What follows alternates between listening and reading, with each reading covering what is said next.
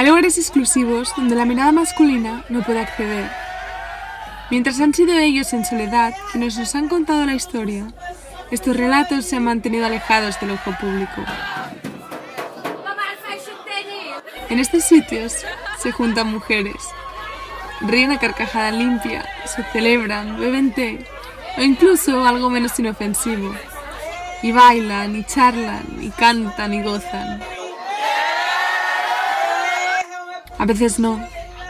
A veces, en esos lugares donde solo están ellas, domina el negro, el llanto y el duelo. Se cogen de la mano e imploran a los cielos para que alguien, quien sea, enmiende su sufrimiento. Pero no están solas, se tienen siempre las unas a las otras.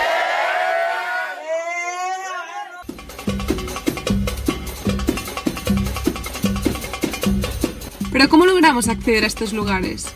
A estos festivales de holgorio y de lamentos. Durante mucho tiempo se han mantenido misteriosos en nuestro conocimiento. Invisibilizadas a su vez por sus hombres, había que cruzar muchos umbrales hasta alcanzar sus relatos, hasta alcanzar sus experiencias.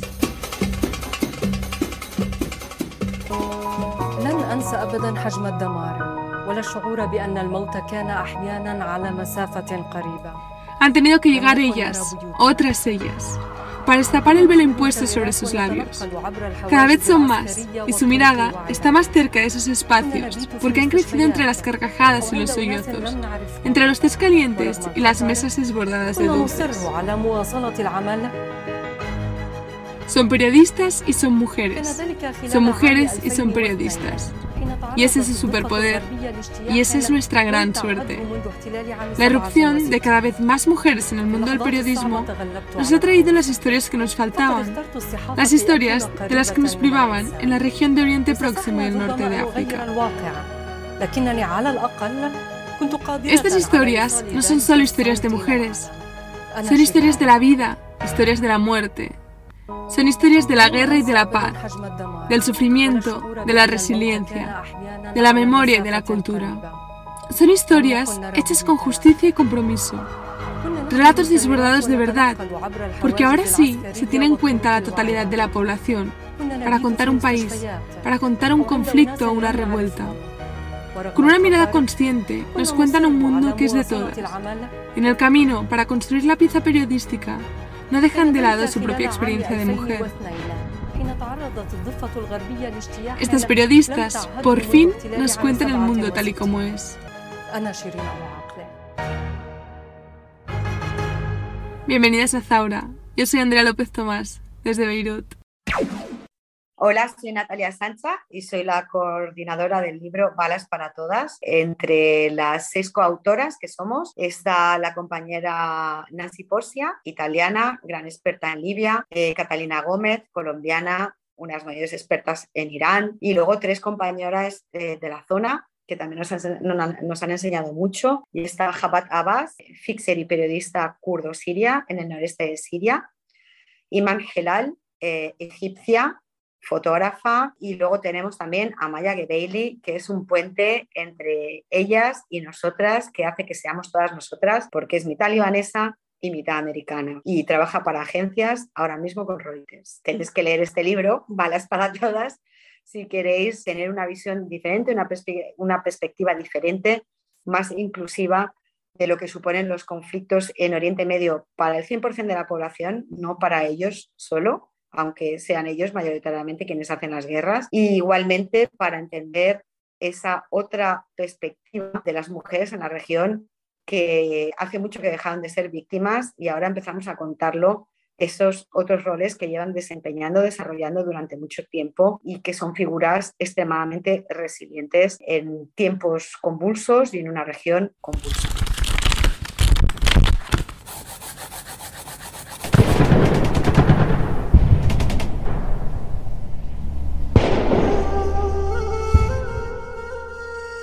La escritora y periodista bielorrusa Svetlana Alexievich afirma que la guerra no es un suceso, es un mundo en sí mismo.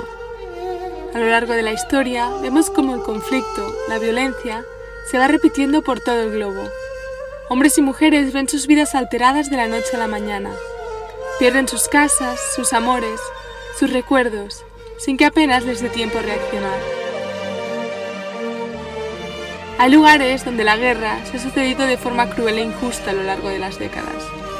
A orillas de la Mediterránea, entre desiertos y tierras sagradas, Oriente Próximo y el norte de África son una región históricamente castigada por la inestabilidad y el conflicto. En sociedades en las que por tradición cultural y práctica confesional, tanto la vida como la muerte están segregadas por género. Sin embargo, en la guerra las balas no saben de cromosomas. Son para todos son para todas. Así se presenta Balas para Todas, el libro, coordinado por Natalia Sancha, hoy con nosotras en Zaura, y escrito a doce manos, separan las cunetas de la profesión para contar con la más completa honestidad sus vicisitudes desde los abismos a las cumbres y viceversa. Pero ¿cuáles son estos lugares en que estas seis periodistas se han inmiscuido?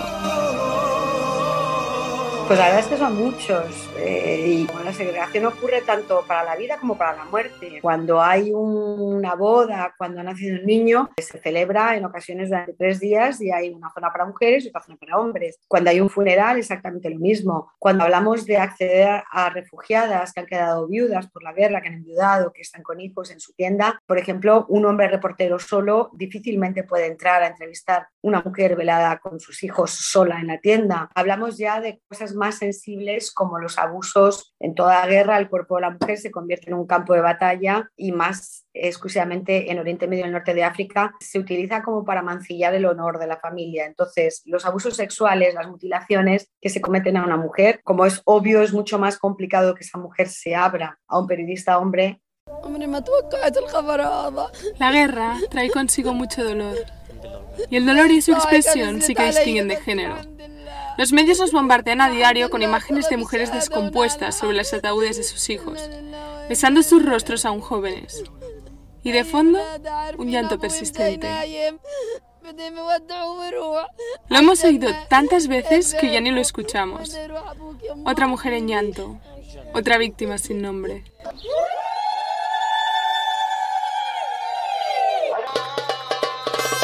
Pero no todo durante la guerra es dolor y sufrimiento. Es un contexto adverso, contrario a la vida.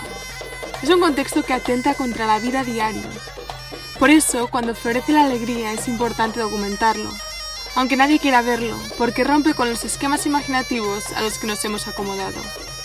Pero existen, existen relatos felices, relatos distintos. Pues en realidad no son felices, simplemente pues la guerra sigue, sigue estando ahí, pero, pero que el trasfondo sea una guerra mortífera no quiere decir que no haya gente que tiene honestidad, que haya gente que tiene alegría, que haya gente que tiene energía, que haya gente que tenga, que se, que se las ingenia. O sea, hay algunos que hacen unos ingenios donde la verdad que es alucinante. Entonces, para mí quería, quería honrar a esas gentes y no solo mostrarlos como, como pobrecitas las víctimas. O sea, eran gentes que tenían derecho a eso.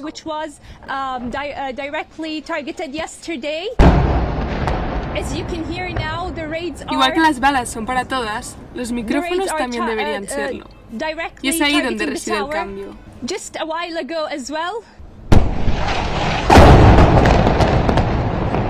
La irrupción de la primavera árabe ha traído consigo la entrada de periodistas más jóvenes, que cuentan sus propios contextos, sus propios países. Como vimos aquí a la periodista palestina Yumna Al-Zayed informando desde Gaza para Al Jazeera. Cada vez más, los medios internacionales cuentan con voces locales para narrar a sus compatriotas. Para mí este libro era importante que locales y extranjeras trabajáramos juntas cada capítulo, que contábamos qué es lo que nos había ocurrido, que era en común por ser mujer y que era diferente por ser local o extranjera. Entonces, mis compañeras locales para mí eran básico que aportar esa perspectiva si miramos las edades, las tres locales son una generación más joven que nosotras, lo que explica también que ha sido los últimos 10 años de la primavera árabe donde se han incorporado, porque antes las prácticas de periodismo, como lo entendemos, de ejercer una profesión libre, de poder informar, de poder hacer libremente las preguntas, de poder ir a una universidad en la que realmente te hacen un desafío para el pensamiento libre, no existía. O sea, en Siria, en Egipto, en Marruecos, en Argelia, pues en todas partes, en todo Oriente Medio se llaman las peores notas de la libertad de expresión. Entonces, una generación nueva que está empujando, que está experimentando y que está contando y que está contando por sí misma, porque antes la historia es que fuéramos nosotras las extranjeras a contar lo que estaba pasando porque éramos más creíbles de alguna forma el testimonio porque no estábamos contaminadas de alguna forma por ser de allí. Y sin embargo, ellas hoy en día pues te pueden contar, nos pueden contar en nuestro idioma, la lengua que entendemos, qué es lo que está eh, ocurriendo y cuáles son las, las vicisitudes. Entonces, es importantísimo que ellas cuenten los desafíos que están sufriendo para, para, poder ejercer esta profesión en la que también está mayoritariamente dominada por hombres.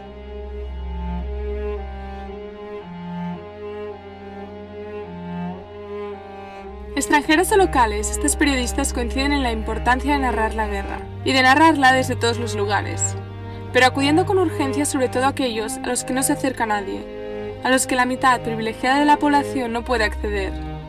Les ceden el micrófono a mujeres dispuestas a contar su historia, convencidas de la importancia de hablar para que ese dolor no se propague, para que su estrategia de supervivencia se expanda.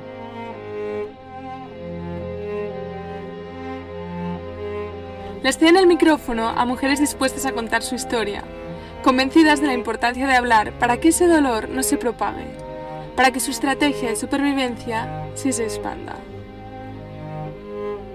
Escuchar y desmenuzar tantas historias de sufrimiento y de injusticia no es un camino fácil para estas seis periodistas.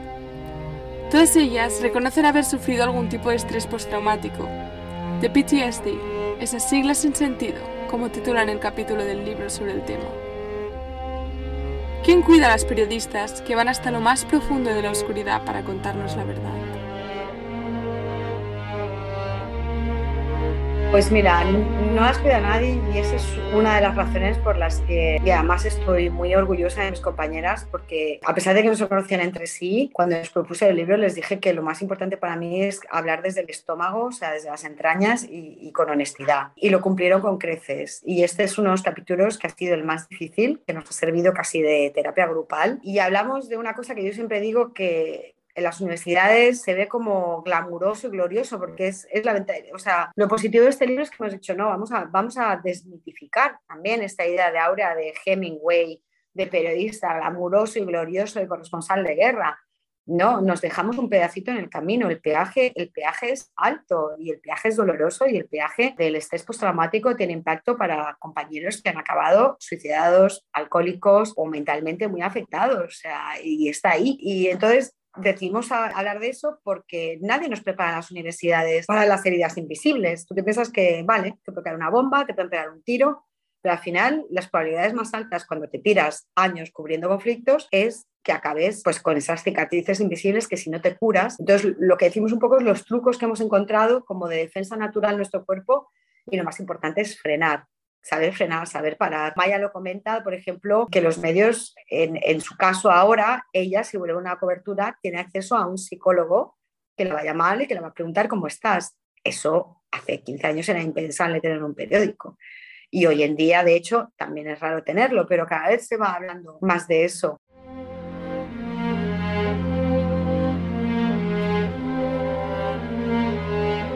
Este dolor, esta pena y este estrés nacen del dolor, de la pena, del estrés de otras.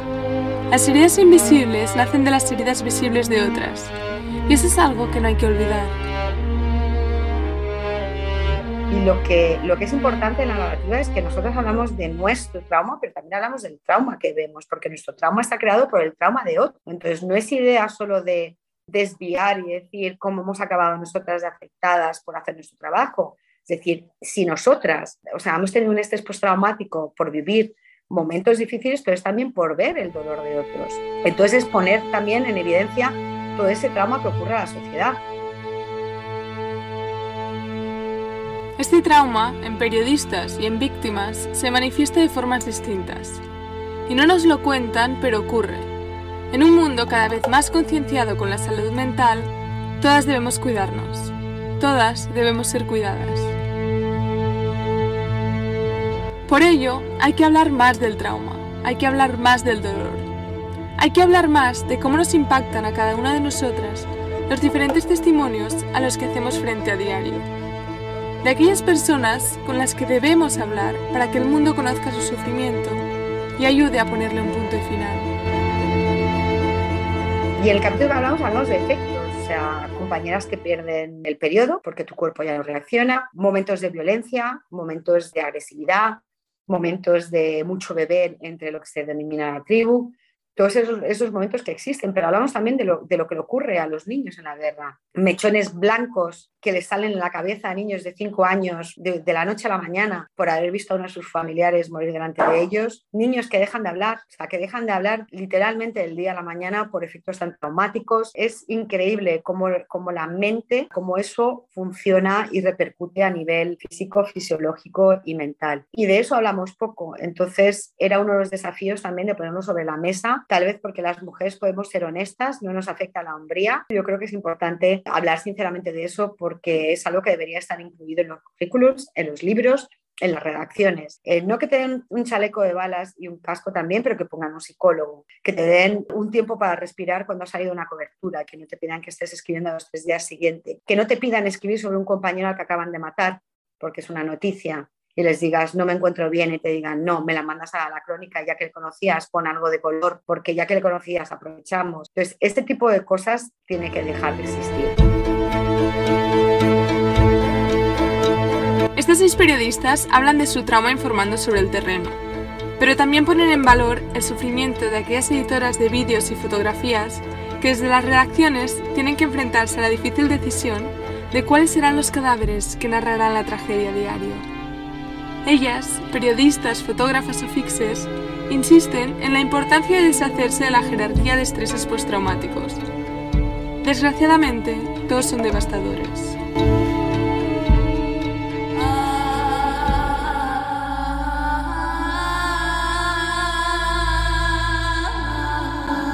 Realizar ese trabajo como mujer no es fácil.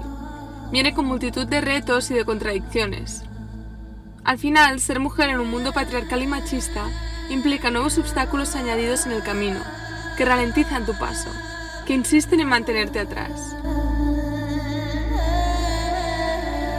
Ser mujer periodista en sociedades conservadoras, patriarcales y tradicionales como las de este rincón del mundo es una batalla todos los días. Cada una, en función de si es extranjera o local, protagoniza sus propios combates. A la vez, encuentran sus propias estrategias para navegar de la forma más fluida posible. Los retos son diferentes, pero tanto en mis compañeras locales tienen retos diferentes, pero también eh, a veces yo creo que incluso más importantes que los nuestros, porque ellas, por ejemplo, las tres compañeras que están en el libro están solteras, entonces ellas tampoco dependen de un hombre. La diferencia es que son locales y tienen padres, o sea, o por lo menos el hombre que tienen enfrente consideran que tienen padre y hermanos, con lo cual dependen de un hombre, de un varón que está allí efectivamente y con lo cual tienen más cuidado a la hora de, de desafiarlas de alguna forma. Pero por lo contrario, que no tenemos que hacer nosotras, ellas tienen cada día que estar defendiendo su elección profesional y su elección sentimental de no estar casadas a, los 30 años por su profesión. Y eso tienen que defender ante la sociedad diariamente y ante sus familias diariamente. Y no siempre es fácil, de hecho es, es una batalla de todos los días. Lo que tenemos en común ellas y nosotras es que esta batalla es diaria para nosotras también. Son los estereotipos marcados. Eh, nosotras, por mucho que llevemos 14 años en la región, que hable el idioma, que me esfuerza en, respetar las culturas, que me ponga un velo cuando es apropiado, que vista eh, acorde a, los hábitos socioculturales, al final del día soy extranjera. Y quien dice extranjera dice que puede tener relaciones antes del matrimonio. Entonces está esa percepción que ha tenido que llegar de la televisión. entonces eso nos toca a diario y es bastante molesto. Por eso en muchas ocasiones llevamos una alianza del bolsillo, nos la colocamos. A la vez, estos periodistas han aprendido a usar los estereotipos sobre ellas a su propio favor. Ser periodista extranjera y mujer te permite entrar en ciertos lugares a los que los hombres periodistas no tienen acceso. En esos sitios, ser mujer es tu pase de entrada. En cambio, hay otros lugares donde a las mujeres periodistas locales se les dificulta el acceso por ser parte misma de la comunidad.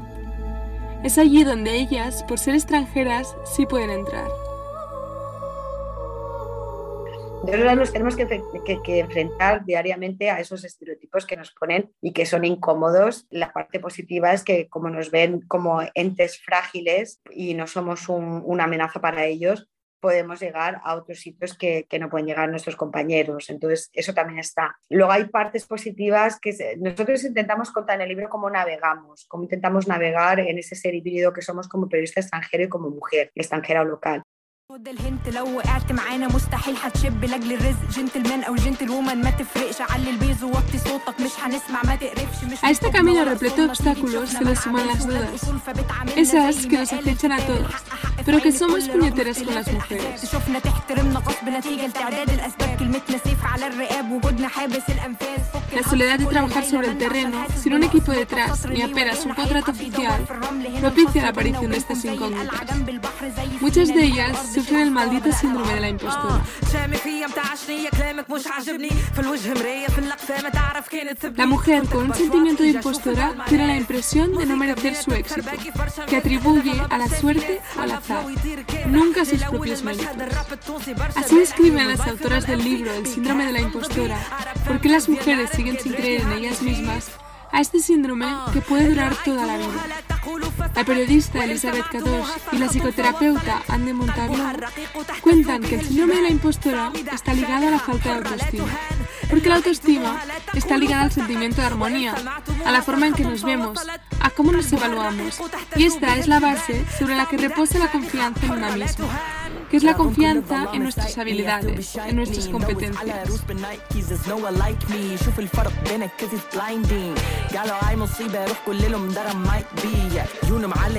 Pues bueno, son las, son las inseguridades constantes. y sobre todo cuando se es corresponsal, cuando se es colaborador, cuando se es freelance, cuando estás solo en el terreno y vives en el terreno, que no tienes una referencia diaria, no puedes conversar, no puedes dialogar. Siempre piensas, lo estaré haciendo bien, puedo hacerlo, eh, lo he contado bien, estoy engañándose, esta es la historia. Sobre todo ocurre cuando tienes que trabajar en, en los momentos de tensión, pues manifestaciones en las que haya, se reprima con mucha violencia, en los frentes, en la zona de conflicto, que se duerme muy poco, que se, tiene muy poco tiempo. Siempre te preguntas, ¿lo habéis representado como es? O sobre todo cuando eclosiona, cuando eclosiona un movimiento social, cuando eclosiona una guerra, cuando es los principios que estás contando y que sabes que según lo que cuentes, pues, eh, o sea, los lectores van, van a entender a través de tus ojos lo que está ocurriendo, es una, una responsabilidad tan grande que en ocasiones te ves demasiado pequeño para poder soportarla sobre las espaldas. Luego, con el tiempo, eh, te da la satisfacción el de decir, bueno, si miro atrás, estas coberturas que, que, hice correspondían o las lecturas que hice correspondían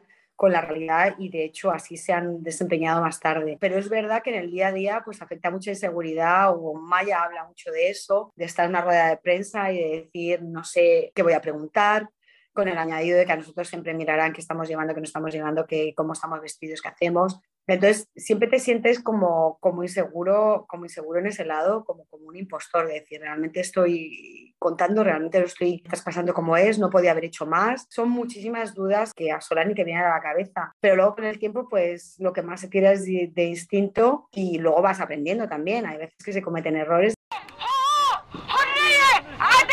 Tener referentes que reconozcan ponerse en duda ellas mismas es una novedad. Hasta ahora los hombres que nos contaban el mundo árabe solían ser corresponsales inflados de ego, que ponían sus propias experiencias en el centro y miraban a su alrededor con cierto deje orientalista.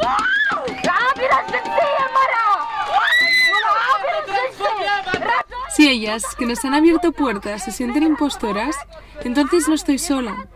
Mis dudas y mis reproches hacia mí misma, las dudas y los reproches de mis amigas hacia ellas mismas, son compartidos, son estructurales. Así también ellas llaman a una puerta, una puerta que las mujeres solemos dejar que se cubra de polvo. La puerta de la confianza y la autoestima.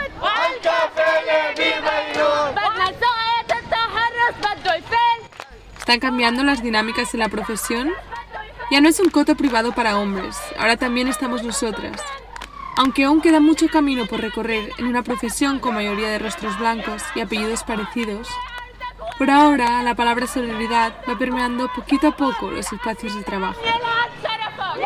Es normal que ahora se produzca ese efecto de solidaridad, digamos, bueno, si estamos sometidos a los mismos problemas, debemos luchar igualmente. Igualmente que hoy en día las nuevas generaciones, cada día más hombres también nos apoyan. Más hombres dicen, no, que vaya ella, o no, porque uh, ella tiene un sueldo diferente que el mío. Entonces yo creo que esa, esa mm, solidaridad se está ampliando entre los compañeros y las compañeras y la solidaridad entre nosotras simplemente porque somos más y bueno, pues hay quien es condición de que dice lo importante es que contemos la historia y si nos unimos la contamos mejor o yo no he podido contar esta historia, a ver si la puedes contar tú. Entonces, en ese lado de solidaridad nos estamos apoyando más y está más iniciativas que da más visibilidad, porque yo creo que el problema que hemos tenido nosotras es, uno, la falta de visibilidad. Hablo en temas de publicaciones, concursos y demás, o sea, de estar ahí, porque no hemos estado ahí, no lo consideramos como algo prioritario, y luego de estar en los puestos de decisión, estar en los jurados, ser el editor en jefe, estar en las direcciones, estar también haciendo la agenda de la noticia. Los velos azules de los mejaristas han sido sustituidos por los uniformes khaki y los camellos han dado paso a los Land Rover. De esta sororidad precisamente nace este libro 12 manos, desde Egipto, Líbano, Irán, Libia, Kurdistán y Siria, seis mujeres decidieron ponerse manos a la obra en plena pandemia para llenar un vacío que no existía, para recoger sus aprendizajes y transmitirlo a las que vendrán después, como hizo Carmen Sarmiento, pionera española que escuchábamos ahora en uno de sus reportajes de los años 80. Gran parte de los oficiales también llevaban eh, armas españolas, la pistola. Pero Natalia no podía hacer esto sola. Necesitaba algunas de sus compañeras, a las locales y a las extranjeras con más de una década en la región. Igual que otras mujeres les habían abierto las puertas de sus casas a ellas, les habían servido té y les habían abierto el alma, ahora ellas sentían que tenían que hacer lo mismo. Y lo han hecho. El resultado es otra mirada, otro relato. Pero que ahora están en la retaguardia, no obstante, como son. Una narrativa más completa, más inclusiva de lo que es la guerra, que no solo el Bang porque el Bang es lo que menos. Si estamos hablando, por ejemplo, de Siria, tenemos un país de 23 millones de personas en las que medio millón de hombres mayoritariamente han empuñado las armas y están haciendo una guerra. Por lo cual, el Bang Bang es una minoría de medio millón y el resto son 22 millones y medio de personas que viven en la retaguardia, que sobreviven, que tienen sus prioridades, sus preocupaciones y que no es como en las películas aquí cayendo bombas y disparos todos los días. Entonces, esa realidad había que contarla también y en esa realidad es donde están también las mujeres. Entonces, era importante mm, para mí poner de manifiesto esa otra narrativa de qué pasa con las mujeres en la guerra, que no es el típico rol que se, que se les ha concedido durante muchas décadas de cobertura, en la que antes eran mayoritariamente los hombres quienes cubrían, y la mujer aparecía como una víctima. Eh, una imagen lastimera de una mujer velada al lado de una tienda de campaña en un campo de refugiados llorando, porque ese era el único acceso que tenía en ese momento el reportero varón para acceder a, las mujeres. Entonces, la entrada nuestra a las mujeres que ha demostrado que, que las mujeres tienen otro rol, que son yihadistas, como hemos visto en el Estado Islámico, y no son solo de la región, sino que también son occidentales, incluidas europeas y españolas. Son también guerreras, luchan al igual que el resto, lo hemos visto con las milicianas kurdas, con las milicianas del régimen sirio, con las Peshmerga en Irak. Son también víctimas, obviamente, pero no solo por el enemigo, como se ha definido el Estado Islámico, que es el caso de las yazidíes, pero víctimas de del propio conservadurismo de los sheikh, hombres de su comunidad. Entonces, era un poco contar toda esa variedad de roles que desempeña la mujer y también contar qué es lo que pasa en la retaguardia fuera del...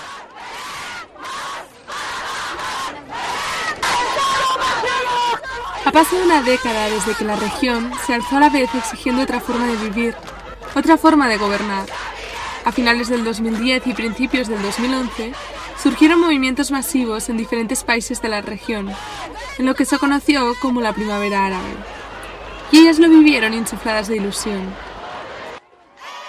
y de repente llega la primavera árabe y dices, ostras, están cayendo en dominó. O sea, estos enormes, eh, legendarios autócratas están cayendo. Y te decías, esto es la revolución de verdad esto es el cambio, estos son las nuevas generaciones. Y luego veías también como esa solidaridad entre jóvenes, hombres y mujeres, saliendo juntos a protestar, cuando el resto de las cosas las hacían separados y segregados, desde la mezquita a las bodas, como decíamos antes, el protestar era algo conjunto. Entonces, todos nos llevamos de esperanza. Fue como eléctrico, fue algo increíble. Y pecamos, pecamos mucho los periodistas porque era el wishful thinking. Por eso yo luego la cobertura más tarde del Líbano o de Irak, de las protestas, me las he tomado con mucha más cautela, porque nos, nos embaucaron al principio. Pensamos que Egipto había cambiado, pero no, Egipto no había cambiado. Era, es clase más alta educada junto con los hermanos musulmanes, que luego obviamente Morsi demostró una vez que llegó al poder lo que quería es acumular más poder, la constitución básicamente imponerse como lo había hecho Mubarak y luego llegó Sisi y hizo lo mismo. Nos embaucaron de alguna forma porque era un movimiento minoritario, pero era al mismo tiempo masivo y al mismo tiempo novedoso y al mismo tiempo en acorde a las ideas que nosotros teníamos, nosotros como prensa extranjera. Entonces nos dejamos embaucar, nos dejamos llevar y a lo mejor ahí cometimos todos un error de masa que es contar la historia como no era. Y yo creo que por eso luego hemos sido mucho más cautos a la hora de Irak y del Líbano, decir, bueno, esto está ocurriendo, pero en realidad es la burbuja de Beirut. Tantos años en la región les permiten mirar hacia el futuro con cautela, pero también con temor. Las calles se han vaciado, las plazas se han llenado de policía y ejército. La juventud se ha marchado, no se oyen voces en los espacios públicos. Hay temor en las cocinas. ¿Hacia dónde va la región? ¿Y qué rol está jugando Occidente en el futuro de estos pueblos? Y ahora hubo un momento de apoyo de justicia, democracia, libertad, apoyo a los pueblos que están buscando algo más y esa década se va reapagando y vamos volviendo al mismo sistema de apoyar a líderes como Sisi, que es el que está ahí, y apoyar a ese tipo de regímenes que contradicen nuestros valores, pero que nos dan la seguridad y el petróleo. Entonces yo lo veo mal y lo veo mal porque por el lado del, del pueblo, de la gente, de los ciudadanos, están agotados, están decepcionados de nosotros, de Occidente, están agotados de sus regímenes y de la explotación, agotados de la guerra, de las consecuencias que ha traído la guerra, de no tener servicios de educación gratuita ni sanidad gratuita. Y ahora me da miedo porque después de, esta, de la pandemia, con los efectos negativos que han tenido, la devaluación brutal de la moneda, estamos hablando de la región, que es como Líbano, Siria, pero también en Turquía, el impacto que va a tener la guerra de Ucrania y, la invasión de Ucrania eh, en términos de seguridad alimentaria para el trigo, para la harina, para el aceite que recibían aquí, que son altamente dependientes, creo que va, que va a haber en los próximos años, en los próximos años, no, en los próximos meses, esto sigue así, levantamientos populares, pero ya más, más del, del, pan, o sea, más movimientos del pan, que van a ser más violentos y ya menos anclados en la idea de queremos una sociedad mejor y más de queremos venganza de, en el hastío y lo que va a pasar es que lo que está pasando, que los jóvenes diplomados educados han perdido toda fe en sus regímenes, que vaya a cambiar algo en su país y emigren. Y los que se queden pues sean los, los nadie de Galeano, de Eduardo Galeano, los nadie, los pobres de, de solemnidad, los locos, los viejos, los que no se pueden mover y los, que, y los señores de la guerra y aquellos que quieran venganza.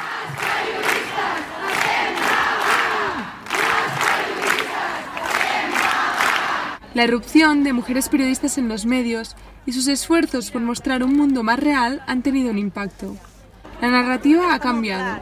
Lo que hacen las mujeres importa, y eso es gracias a un ímpetu incansable por incluir sus vidas en el relato mediático.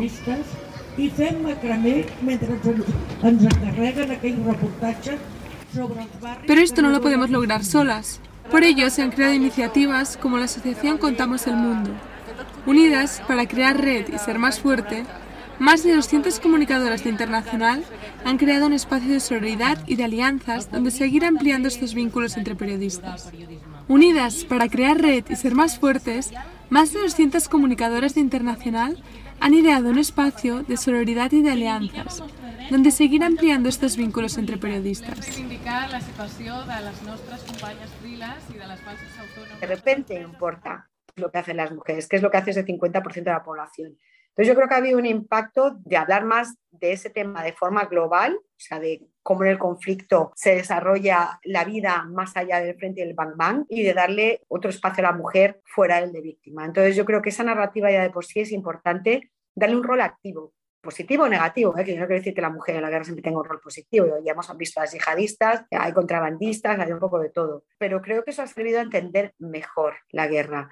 Y ahora que la guerra viene a las puertas de Europa, creo que esas historias también se están replicando, pero solo que se están viendo ahora mismo en la frontera. Entonces, como esto es lo que ocurre cuando viene una guerra, no el bang bang, todo esto otro, todo esto otro. Se paran los colegios, se bombardean las maternidades, las mujeres no pueden dar a luz, las mujeres toman las armas, todos los roles que hay, que pasa en una guerra indistintamente de dónde ocurra. Entonces creo que eso ha sido un, paso importante.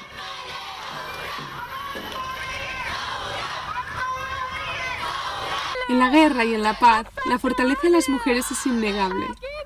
Son ellas las protagonistas de historias de supervivencia, tesón y resistencia bajo las bombas.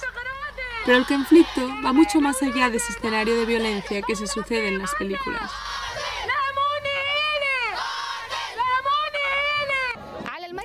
La guerra impregna cada rincón de la vida. Se hace presente en los mercados a medida que se ausentan los productos. Se sufre en las cocinas, reconvertidas en ollas de pócimas y remedios avivadas por la creatividad. Se palpan los hogares que miran hacia la puerta, aguardando la llegada del que se fue. Se diluyen las calles, escenarios de miradas de complicidad, intercambios bajo la sabana.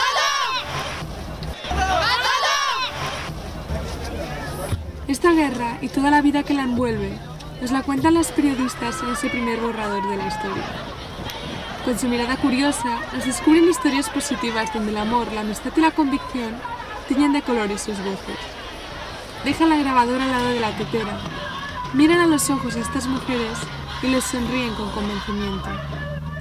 Estamos aquí para narrar tu historia, parecen decir. No tengas prisa, tenemos todo el tiempo del mundo.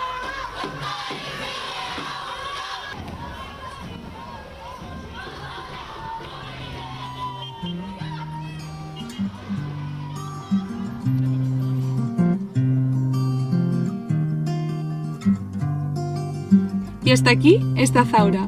Y como la música también es un arma para la revolución, hoy toma el micrófono Suad Masi. Desde Argelia canta Yarrawi. Llévanos lejos de este mundo. Masi le implora al Rawi, al cuentacuentos. Cada una tiene una historia en su corazón para contar.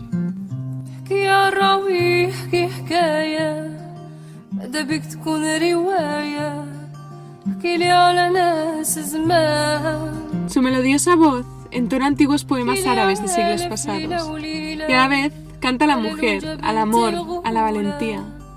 La dulzura de su música protesta contra un mundo intolerante e incomprensible para una de las mejores cantantes del norte de África.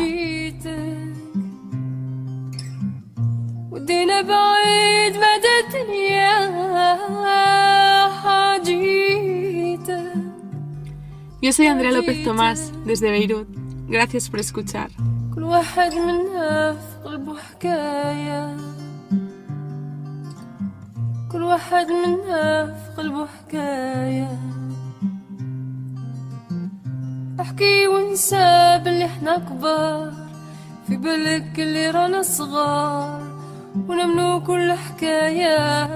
Nos despedimos de vosotras durante este verano que descanséis muchísimo, devoréis libros revolucionarios y ojalá escuchéis a voces rebeldes con el mar de fondo.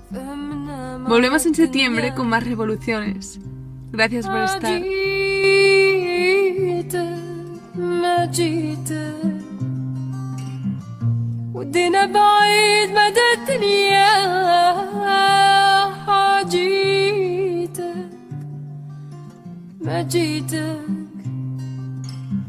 كل واحد منا في قلبه حكاية. كل واحد منا في قلبه حكاية. حكاية راويكي ما حكاولك ما تزيد ما تنقص من عندك. قال شفا ولا بالك حكي ونسينا مهاد زمان. خلينا في كان يا مكان كان يا مكان. حاجيتك ما جيتك. ودينا بعيد مدى الدنيا.